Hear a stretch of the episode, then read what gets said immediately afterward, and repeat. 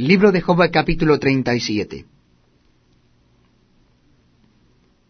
Por eso también se estremece mi corazón y salta de su lugar. Oíd atentamente el estrépito de su voz y el sonido que sale de su boca. Debajo de todos los cielos lo dirige y su luz hasta los fines de la tierra.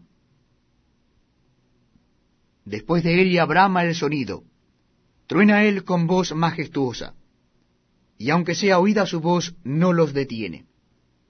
Truena Dios maravillosamente con su voz, Él hace grandes cosas que nosotros no entendemos. Porque a la nieve dice, desciende a la tierra, también a la llovizna y a los aguaceros torrenciales. Así hace retirarse a todo hombre, para que los hombres todos reconozcan su obra.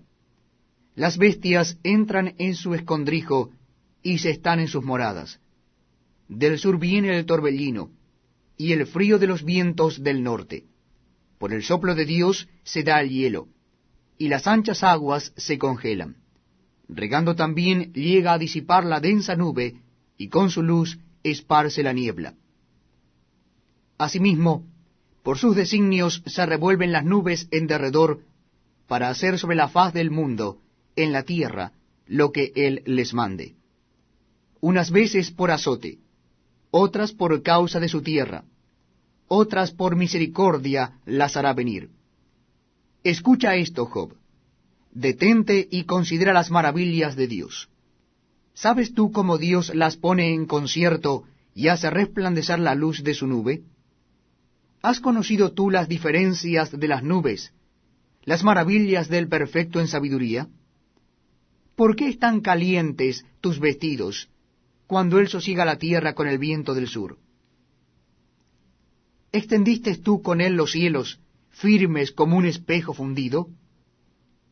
Muéstranos qué le hemos de decir, porque nosotros no podemos ordenar las ideas a causa de las tinieblas. ¿Será preciso contarle cuando yo hablare? Por más que el hombre razone, quedará como abismado. Mas ahora ya no se puede mirar la luz esplendente en los cielos. Luego que pasa el viento y los limpia, viniendo de la parte del norte la dorada claridad. En Dios hay una majestad terrible. Él es todopoderoso, al cual no alcanzamos, grande en poder, y en juicio, y en multitud de justicia